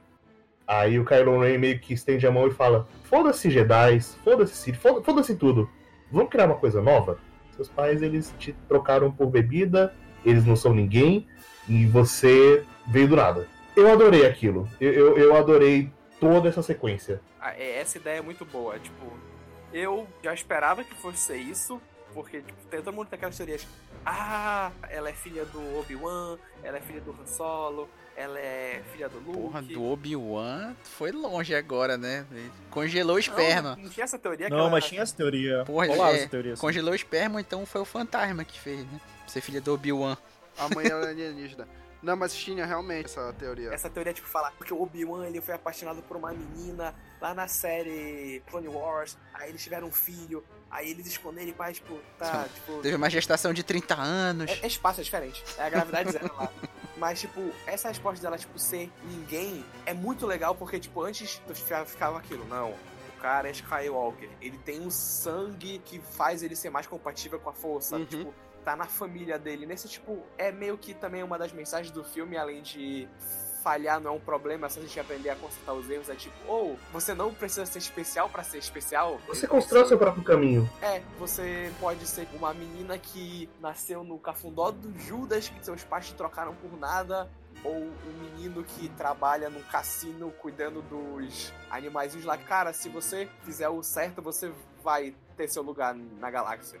Eu acho essa ideia do filme legal. Esse filme, na real, foi Esqueçam os Skywalker. Ele foi um. Vamos começar coisas novas. Chega de coisas antigas. Eu amei isso. Que é uma ótima ideia. Não, isso foi muito bom realmente porque ele descentralizou ali, tipo, ele tirou só do o foco só do Skywalker. Isso foi muito legal. O que eu não gostei e o que isso eu reconheço que não é culpa exatamente do filme, é culpa do J.J. Abrams, que no Force Awakens criou todo aquele mistério lá, quem são os pais da Rey, teve, todo, teve as visões e tal. Sim. E o J.J. Abrams, ele, ele faz muito isso, cara. Ele cria mistério e depois foda-se. Ele, O nome disso é Síndrome de Lost. Exatamente. É sobre o J.J. Abrams. Ele cria 50 mistérios e responde só 15, no máximo. Ele fala assim, e se a gente fizer isso? E a galera, verdade, qual a resposta? A gente decide depois. Exatamente. Mas a galera vai ficar louca na internet, pessoal. Imagina as teorias. Aí, tipo, ele levantou a bola pro próximo diretor, que é o Ryan Johnson, no caso. E o Ryan Johnson, sei lá, não quis res- responder, não quis dar nenhuma resposta. E ok, eu prefiro realmente que a Rey não seja filha de ninguém. Mas o jeito como entregaram, assim, de ah, você não é nada. E todo o mistério que tinham feito antes e tal, meio que fez o Force Awakens ficar um pouquinho pior, assim, em retrospecto, sabe? É, isso é culpa do J.J. Abrams. Ele, ele- ele criou seu próprio jogo. É, foi isso, é culpa do DJ Na verdade, eu não, eu não senti que a Rey não ser nada, assim, não ser ninguém, fosse incômodo. Eu senti muito mais incômodo do Snoke morrer. Quem é esse filho da puta? Como é que ele conseguiu esse poder todo? Isso é o GG. Se a gente fizer um vilão que ele vai ser tipo o imperador, só que mais forte, galera. Aí o pessoal lá na sala de roteiro, porra, legal. Aí a gente chama o Ed Serkis. É, ele sabe fazer esses papel aí de, de bicho, né, pessoal? A gente chama ele. Calma. Papel de bicho. Aí a gente vai falar quem é esse cara, eu não sei, mas vai ser uma ideia muito legal, né, pessoal? É, né? Coloca aí a nota ideia do, do menino GG aí. Inclusive foi o briefing que passaram pra ele, né? Ele tinha acabado de sair do planeta dos macacos. Escuta, você acabou de fazer o César, você vai fazer o César do espaço. ele, é um... ele é tipo um macaco também, que ele vai lá e comanda todo mundo. A diferença é que ele fala mais. Não, não fala mais não. Não. Ele fala pra caralho nesse filme. Cê- oh, Vocês estão falando basicamente que o episódio 8 é um foda-se episódio Não. 7? Não. Não, não, é não. Basicamente, sim, sim, sim. É sim. Teve muita, muita pergunta que foi levantada no 7 e que o 8 tacou o Tá, foda-se. então me diz mais uma. Me diga 10, por favor. Teve o Snoke, teve o Espaço da Rey, Tá. Teve Eu só lembro dessas duas. a Phasma, que tipo, pô, como é que a Phasma vai se vingar? É é porque, na real, foi o foda desses quadrinhos, porque a Phasma teoricamente morreu no 7. É, na verdade, eu, eu falei assim, o que é que essa merda tá fazendo aí? Ela não tinha morrido? Mas você achou que ela tinha morrido no 7? No 7 ela só foi jogada no lixo. Tá, Luke, vai, continua aí. Quais são as outras perguntas que ficaram sem resposta? Mano, eu não tô lembrando agora exatamente, mas eu vou lembrar, tá bom? Claro, porque não tem. É porque não tem. Tu tá odiando o filme de graça. Mas eu acho que também é uma estrutura do episódio 7 que foi completamente oposta, porque o episódio 7 foi tipo, é o episódio 4, é o Revival, é o Star Wars, que a gente conhece, olha essa zona de conforto aqui, olha tudo que você viu, olha essa nostalgia, coisa maravilhosa. O episódio 8 fala, foda-se, aqui é uma história nova. Esqueça tudo. É. Mas isso que é maravilhoso nesse filme. A gente entregou o que vocês conhecem, tá vendo? Vocês estão nesse universo de novo. Olha como ele é lindo. Olha como ele é especial. Olha como tem coisa que vocês nunca viram. Então, eu achei que o modo como a Disney tá fazendo foi o modo correto. Que, tipo, mostrou, começou o episódio 7, que era uma coisa que a gente já conhecia, e agora eles estão começando a ir pra outro caminho completamente diferente. O problema é o- a quantidade de coisas que o episódio 7 levantou pra ser ignorada no 8. Eu lembrei agora também do o sabre de luz do Luke, que tava com a máscara nata. Aí falou assim, onde é que você achou esse sabre? Aí falou assim, ah, isso é história pra outra hora. E daí foda-se, sabe? O sabre nem existe mais, já foi explodido no, no episódio 8 e ninguém sabe. Esse sabre foi aquele que foi cortado, né? Que caiu. É, no- que caiu junto com a mão do Luke. Então, mas a Mascanata tem ligações diversas, né? Até chegar na mão dela, tudo bem. Chegou com a mão, a mão ficou dentro do baú. É, até chegar na mão dela, deve ter percorrido um, um longo caminho.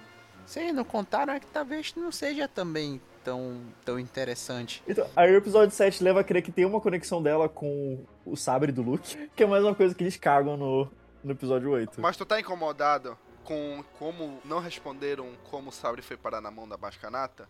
Não te preocupa que vai ter o Star Wars History pra contar isso. É, foda, eu vou ter que consumir, vou ter que procurar gibi, vou ter que ler muita wiki pra saber as coisas que não estão sendo respondidas no filme. Não, mas isso pra mim é de boa. É, É, não. pra mim é de boa, é foda-se. É. O sabre tá na mão da Mascanata, pra mim tanto faz. Não O importa. que me incomodou muito mais foi não saber como é que o Snoke conseguiu esse poder todo. Como é que ele chegou ao poder. É, isso também eu queria muito saber. Mas provavelmente vai ser explicado só na série de cinco edições Snoke. É, mas sei lá, eu não me importo na real como ele chegou ali. Pra mim, ele é só uma pessoa que chegou no lugar certo, na hora certa. Ele tinha muito poder, mas era arrogante. Ah, como assim? A, a porta tava aberta, aí ele entrou lá e falou assim: Ô, gente, você é o novo imperador aqui. É tipo isso. Ele era o zelador da nave do, do imperador. Aí assim que o imperador morreu, ele lá e ficou. Tá lá até hoje. É, alguém, vai- alguém vai. Você tá aqui? Não. Ah, eu aprendi umas coisas de força aqui. Eu, eu sou poderoso na força, só que aquele imperador, né? Cusão. Olha, o antigo patrão de vocês enforcava vocês à distância, ó, também sei, ó. Ó, ó, ó, uhul, uhul. O que dá pra saber do Snoke é que ele era extremamente poderoso, né? Então, o que deve incomodar vocês é que ninguém sabe de onde veio esse poder. Veio, sabe da onde? Do roteirista. Ah, com certeza foi de lá. E assim, eu queria muito, muito, muito ignorar completamente as teorias, porque eu sei que o filme tem que sustentar, so- sustentar sozinho. Mas tinha tanta teoria tão interessante que poderia ser usada no filme. Que ele era o Stormtrooper que bateu a cabeça no episódio 4. Por exemplo, o Snoke, na verdade, ser o Darth Plagueis. Tinha aquela teoria de que o Snoke, na verdade, era ele, que tava vivo ainda, e ele ficou deformado assim depois do Palpatine tentar matar ele. Aí explicaria as cicatrizes e tal. Se fosse por esse caminho, seria muito legal. Não, mas ele ser deformado pra mim é foda-se porque é Lord Star Wars que o lado negro deforma as pessoas. Não, tá, mas outra coisa que vocês estão esquecendo também, isso pode, ainda pode ser respondido no, no episódio 9. Eles ainda podem explicar como foi a ascensão da primeira ordem e tudo mais, até porque a gente tá vendo o momento que a primeira ordem acabou, ninguém sabe como é que vai ser daqui pra frente. Uhum. Então, em algum momento eles ainda vão provavelmente revisitar esse como o Snoke chegou lá, de onde o Snoke veio, essas coisas. Até porque o Snoke é muito poderoso, ele não ia ficar lá sozinho, né? Então ele deve ter mais alguém um grupo de elite ou Não, acho alguém. que são os Cavaleiros de Rain Eu, agora. eu- eu acho que ele tava sozinho, Não. sim.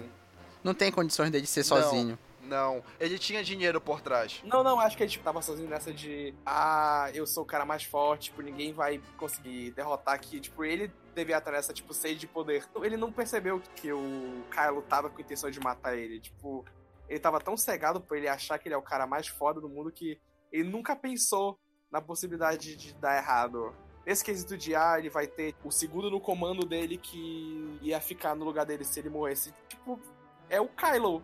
Porque, tipo, ele chegou lá, tipo, ah, o cara morreu, foda-se, não tem ninguém, eu sou o mais forte agora, e agora a primeira ordem é minha. The rebellion is reborn. The war is just beginning. And I will not be the last Jedi.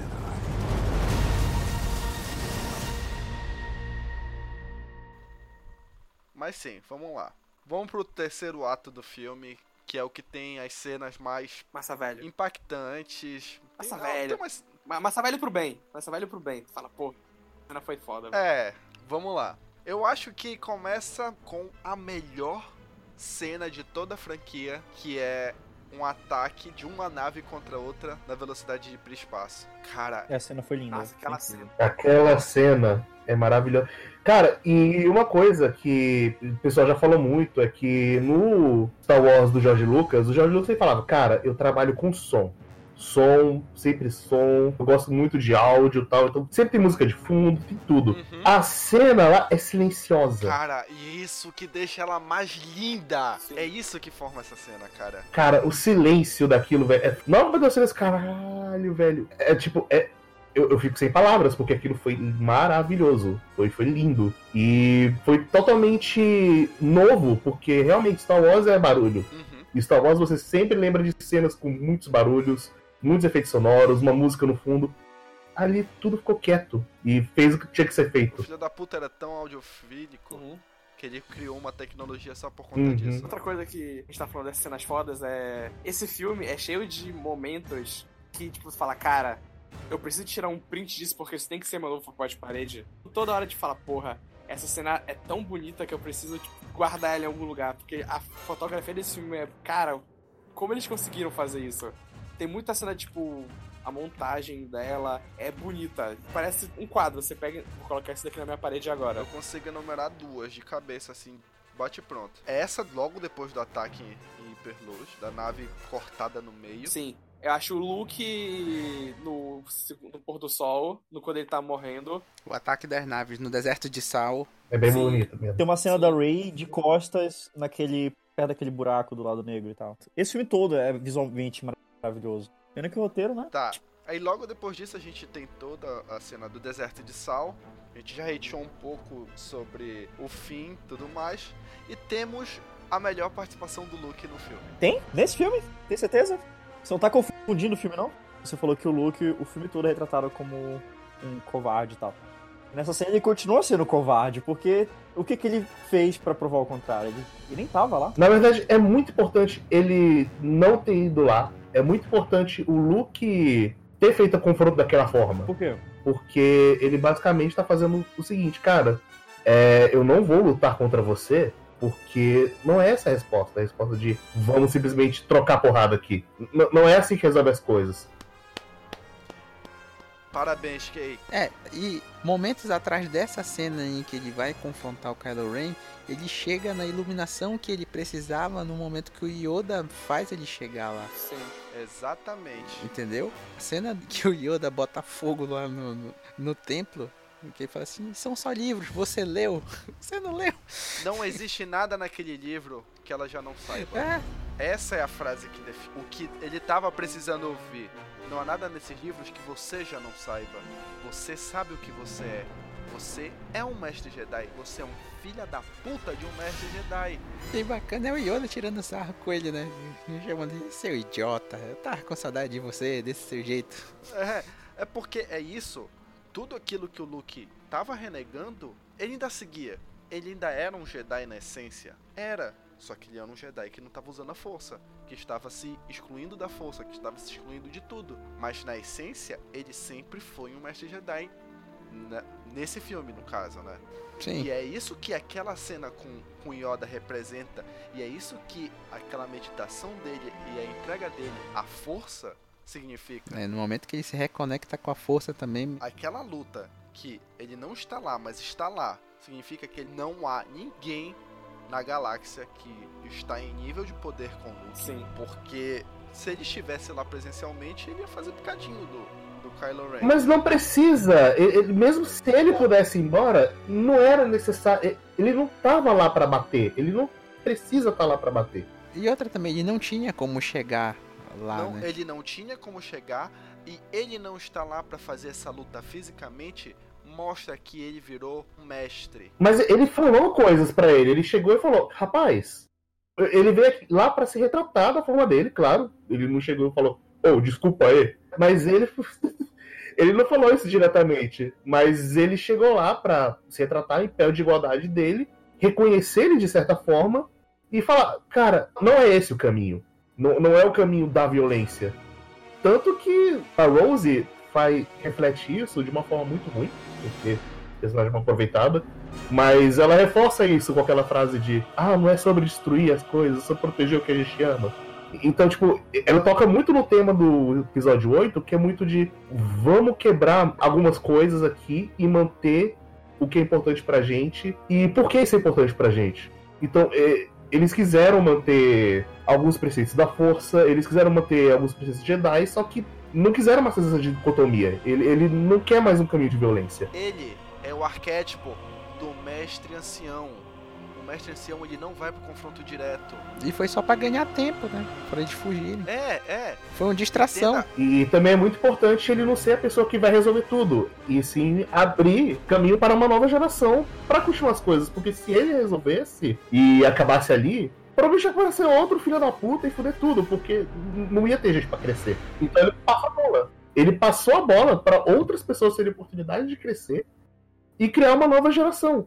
Se ele resolvesse tudo aquilo ali na hora, simplesmente não ia ter mais o que resolver. Provavelmente eles iam cometer os mesmos erros, porque Jedi são cheios de erros. E é isso aí. Agora, a única reclamação que eu tenho sobre os temas tudo mais é que eu senti meio que o Kylo Ren, naquela cena anterior do último arco, ter feito aquilo. Não, vamos fazer uma coisa nova. Vamos descartar tudo isso aqui e criar algo totalmente novo. Primeiro que eu acharia do caralho se terminasse com a Ray falando, bora. E o episódio não vai ser sobre isso. Seria corajoso do caralho. Mas o que, que eu achei que eu fiquei meio pé atrás é que parece que, tipo, 10 minutos depois o Kylo Ren voltou a ser, tipo, o imperador do mal. Ele parece que, tipo, voltou pro status quo depois de oferecer quebrar tudo. E Luke, entenda essa luta do Luke contra o Kylo Ren como aquela luta do Jack Chan no Karate Kid. O que é que ele faz naquela. Não viu o cara aqui de novo. Tá. Você gosta de Clube da Luta, certo? Gosto. Você conhece a teoria que o Clube da Luta não tinha brigas físicas? Não. Existe uma teoria que o Clube da Luta, toda a metáfora do filme, é sobre discussões, é só sobre conversar. Então eles nunca iam para brigar de fato. Por que ele não precisava estar ali para lutar? Porque ele é um mestre ancião. Ele é o cara que detém mais sabedoria naquele momento na galáxia, daquela religião, daquela filosofia, da- do que seja. Tanto é, ele não luta, ele não ataca, ele tá sempre desviando, ele tá sempre deixando o Kylo Ren mais puto e ele fala tudo que ele queria falar pra ele. É, acabou. A nossa coisa acabou. Eu tô resolvendo uma das últimas pendências que eu tinha. Acabando isso daqui, acabou. Eu acabei com todas as minhas pendências. Eu falei com a minha irmã, eu ganhei tempo pra que aquilo que eu acredito que era rebelião, agora é resistência, continue a existir e eu vou enfrentar o meu maior erro, que é você. É por isso que essa cena é tão bonita.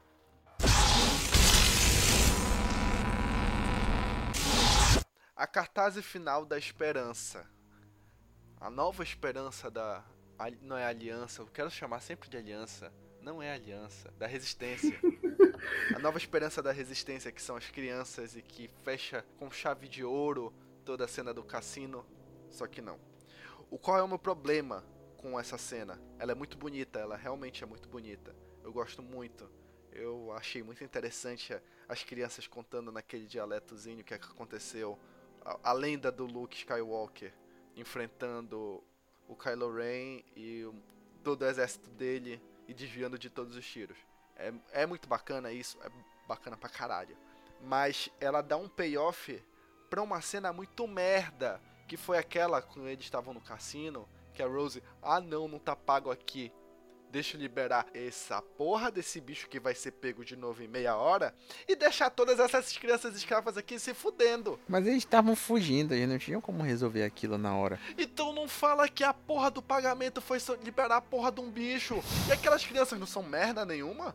Aí eu fui uma escrava dessa. Mas sabe o que eu vou fazer? Eu vou liberar esse bichinho aqui. Porque o bichinho vale a pena. Criança, foda-se. A gente precisa de escravo porque quando a gente tá na merda, são as crianças que limpam o nosso rabo. Ê, tomar no cu, sério. Esse payoff, pra mim, é uma das coisas que me deixa com mixed feelings, sabe? Com esse. Eu não sei ainda se eu gostei pra caralho do filme, se eu não gostei. São essas pequenas decisões, principalmente de alguns diálogos de alguns personagens, que matam toda a experiência.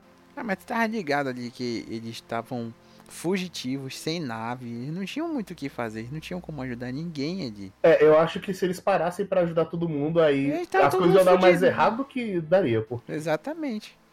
E outra, cara, essa cena da- das três crianças, elas fazem uma conexão tão foda, porque a gente vem, a gente acaba de ver a morte do Luke, aí aparece as três crianças contando a lenda, da- a história do que aconteceu, e ela remete a, de novo a uma criança que sonha com o espaço. Aquela cena dele no final, dele olhando. Sim, ela usa força. Isso é maravilhoso. Isso é aquele sinal de. Cara, eu voltei três vezes essa cena só pra ter Você voltou? assim. Como você voltou se não saiu?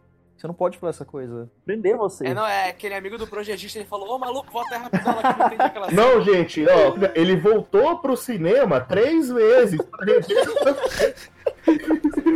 YouTube. Ele voltou pro cinema, cara, só pra ver a cena. Não, e já saiu, Blu-ray. Na data de gravação desse podcast já saiu. Não, então, eu prestei bem atenção porque eu olhei essa aquela cena e eu. Não é possível. Ele usou a força pra pegar a vassoura e fiquei. Mas, é Harry Potter, magia desse Foi muito bonito. Foi muito bonito e Então, inesperado. Eu achei muito bonito toda a o paralelo que fizeram entre aquele novo personagem que no momento ele não tem nome com o Luke de início que tinha acabado de morrer.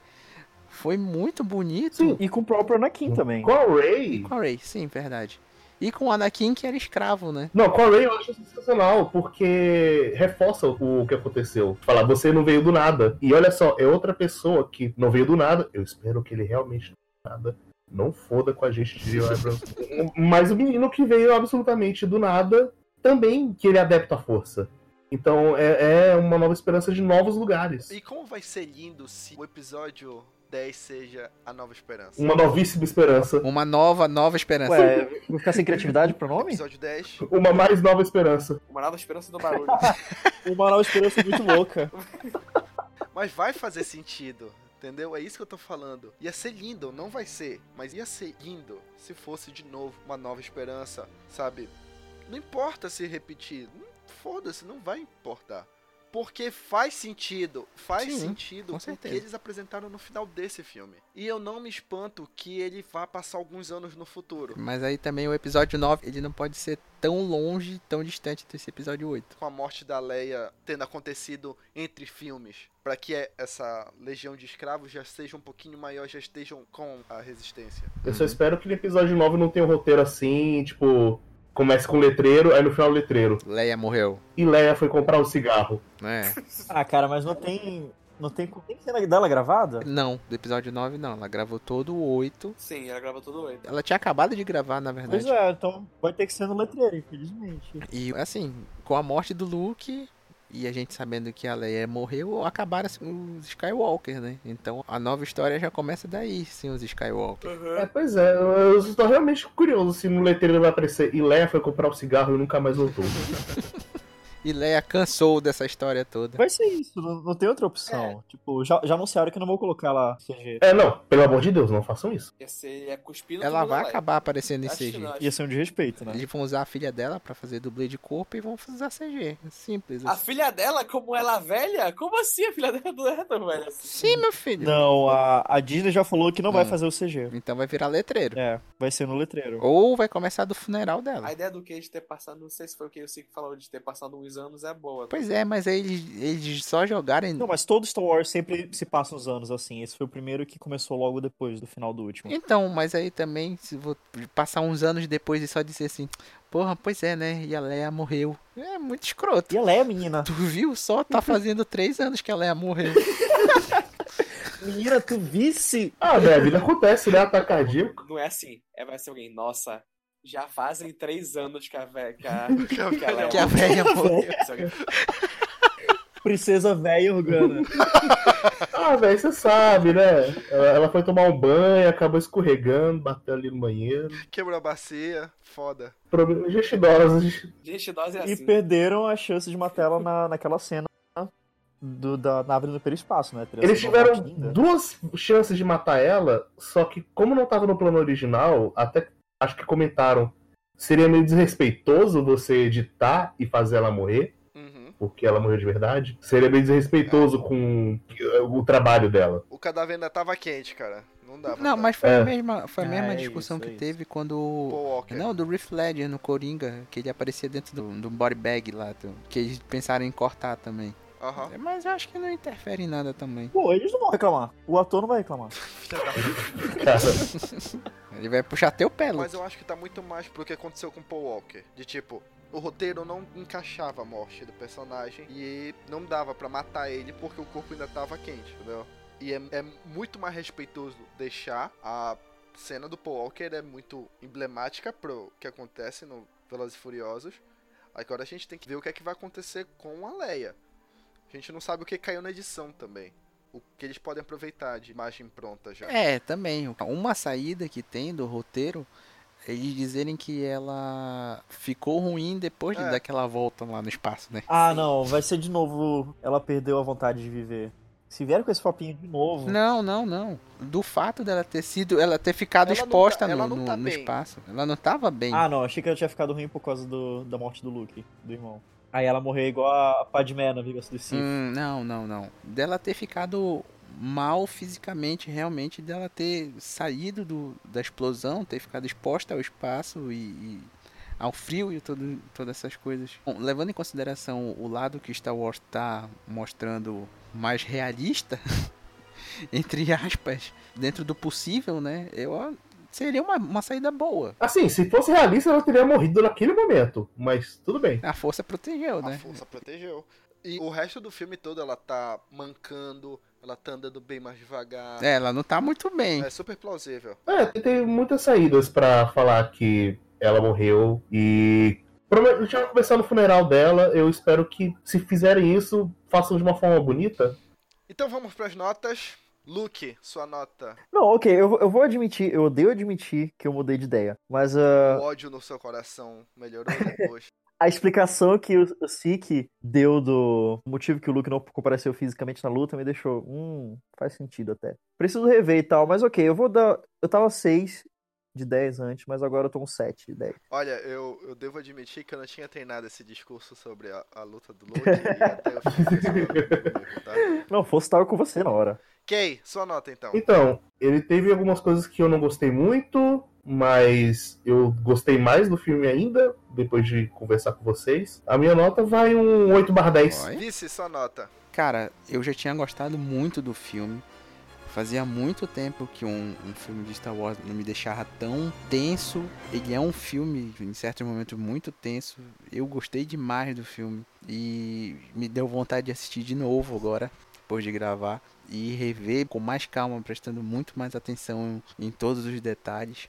E é o meu preferido até agora de Star Wars. De todos. Nossa, De toda a Olha aí. franquia, ele é o meu preferido. Caramba. A minha nota é 9 de 10. tá escalando, né? 7, 8, 9. Eu, eu vou concordar É. com o vice. Ah, não, eu, É. peguei um susto, eu não sabia que o, o Last Jedi tinha sido o filme favorito Sim, eu de não- Star Wars pro... tô segurando esse spoiler faz tempo. Eu acho que eles pularam o Império Contra-Ataca. Não, cara, eu assisti, assisti tudo. Mas pra mim, ele pega o que foi feito no, no Império Contra-Ataque e eleva, entendeu? Stalker, sua nota então. Ah. O menino hater que não hateou. O menino hater que flopou. O menino hater que mais defendeu o filme, na verdade. Deixou odiando sozinho, inclusive. Nem pra hatear esse menino serve. É que falta ódio no coração dele, Vai Rogerinho. faltar ódio ainda. É que aqui você estava, que eu tava conversando aqui, aí o ódio não foi no coração. Uhum, sei. Eu ainda, tipo, é. Esquece o cinema. Esquece aquela, aquela sessão de cinema. Filha da puta. Esquece Marcelinho. Esquece a menina que não tinha emprego e pediu tudo pro namorado. É tipo. Foca no filme. É uma frase que eu, É. que eu incrivelmente tenho dito muito, que é eu entendo porque vocês gostaram do filme, mas mesmo assim eu não consigo gostar dele. Eu, eu entendo que ele tem pontos bons, eu, eu também gosto desses pontos bons, mas os pontos fracos dele pra mim, tipo, ainda me incomodaram muito. Tanto da segunda vez quanto da terceira vez que eu fui ver, tipo, a primeira vez, claro que eu saí com muito ódio no coração, porque tinha o Marcelinho, filho da puta, do meu lado, e o Capitão Óbvio atrás de mim. Tipo, se tu perguntasse pra mim naquela hora, a nota frio ia dar 3, porque eu tava com muito ódio no meu coração.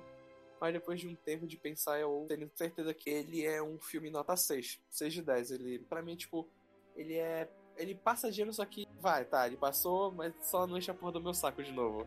Ano que vem, tipo, ele só fez a obrigação dele, mas mesmo assim, ele conseguiu ter uma coisa em outra que saltam os olhos. Eu pensei que ele fosse hatear mais na nota. Ô, Six, você só tem duas opções agora. Ou você dá 5 ou você dá 10. Agora a internet, ou é 8 ou é 80. Ou você, você achou uma merda. é. Então, eu comecei esse programa em cima do muro. Alguns amigos meus sabiam que eu ia falar sobre Star Wars. E eu tava só ouvindo, eu não falei sobre o filme. Eu ouvi o que as outras pessoas tinham a dizer sobre o filme, mas eu não falei o que eu achei dele pra ninguém. E, querendo ou não, isso era o que tava me deixando em cima do muro sobre esse filme. Passar essas duas horas aqui falando sobre o filme me fez perceber que eu gostei pra caralho. Ele não é um filme 10, porque ele ainda tem suas falhas. Eu ainda vejo Porque nenhum Star Wars é 10. então, ele é um filme 8 de 10. Ele tem falhas, mas o lado positivo dele supera pra caralho o que ele traz de negativo. Ele tem um, um bom lado pra mostrar sobre tudo que a franquia tem. E ele me deixou de um jeito que nunca um filme que é, vai ter sequência, assim, tipo, filme em sequência me deixou, que é eu não sei o que pode acontecer. Eu não consigo formar teorias. Eu saí do Force Awakens pensando o que é que podia acontecer com a morte do Han Solo, o que é que o Luke ia trazer pra franquia. Agora eu não sei de nada. Eu tô. Por favor, alguém me dá uma mão e me puxa pra assistir esse filme, porque eu ainda tô perdido. Eu não sei o que vai significar agora que só tem um sabre de luz. Eu não sei o que vai significar agora que a resistência não tem ninguém. E a única teoria que eu pude formar não é nem por conta do filme, mas por conta de um fato que aconteceu fora, que foi a morte da, da Carrie Fisher. Foi a única coisa que eu consegui formular, mas porque eu sei que eles vão respeitar isso, sabe? Então, é um filme 8, eu tô doido pra saber o que é que eles vão fazer agora com a franquia e o que é que pode acontecer na próxima trilogia, sabe? O que é que pode acontecer com tudo que eles mostraram desse universo. Porque a gente sempre foi um cavalinho com um cabresto, sabe? Sendo apontado pra onde olhar. E agora a gente sabe que tem todo um lado da sociedade que não importa pra essa guerra. Que alguém financia essa merda. E de um jeito interessante que a trilogia 1, 2 e 3 mostraram de um jeito super maçante, com aquelas discussões políticas intermináveis que duravam 40 minutos do filme e tudo mais. E é isso. Essa foi a nossa discussão sobre The Last Jedi. Espero que vocês tenham gostado, espero que vocês tenham ouvido tudo. Star Wars é imprevisível de novo, olha só. Né? Não esqueçam de entrar em contato com a gente através do e-mail contato@vidacassete.com ou através da seção de comentários desse post ou do post do Facebook. Podem nos xingar, podem falar se vocês aprovam o nosso ponto de vista do filme. Aqui está um espaço de discussão para vocês falarem o que vocês quiserem sobre esse filme. E a gente tá aqui pra ouvir e mostrar pontos de vista diferentes. Mas que pode ter deixado. A gente deixou muita coisa de fora.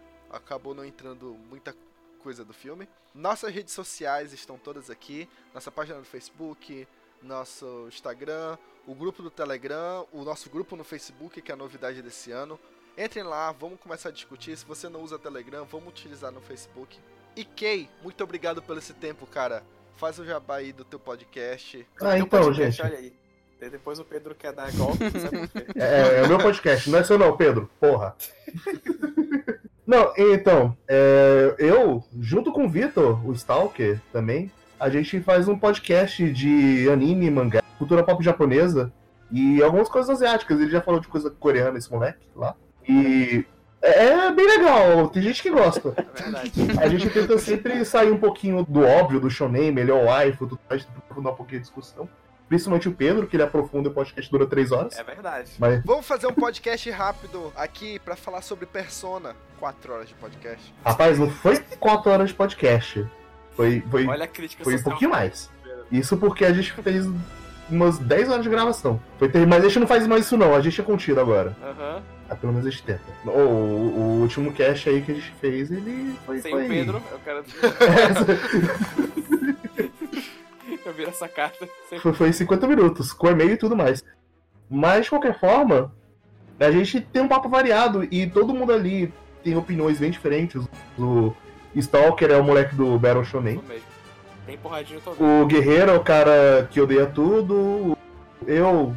Eu não sei o que eu sou, mas eu tô lá na, discussão ali. Então, Tirando. centrado. Tô, tô centrado ali, olhando, tentando rostear a galera. E o Pedro é aquela pessoa ali que tá sempre olhando, analisando aquela porra pra caralho, falando três horas, porque ele pega muitos elementos e aprofunda. Caralho. Vocês têm o quadra quadro, o entre quadros e o quatro quadros, né? Sim, quatro quadros é o de mangás. É um de mangás em quatro minutos. A gente fala rapidinho de um mangá aí que a gente leu.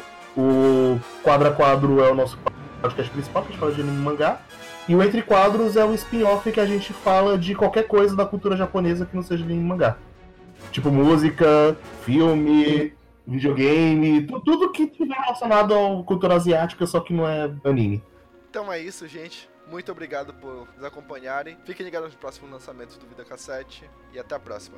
Falou. Falou. Falou. Até mais, gente. Beijo. E obrigado pela participação. Obrigado aqui. Oh, eu- eu- obrigado por ter me convidado. Não consegue, né, Moisés? Quase não sai. Quase. Eu, eu não consigo. Tô emocionado demais.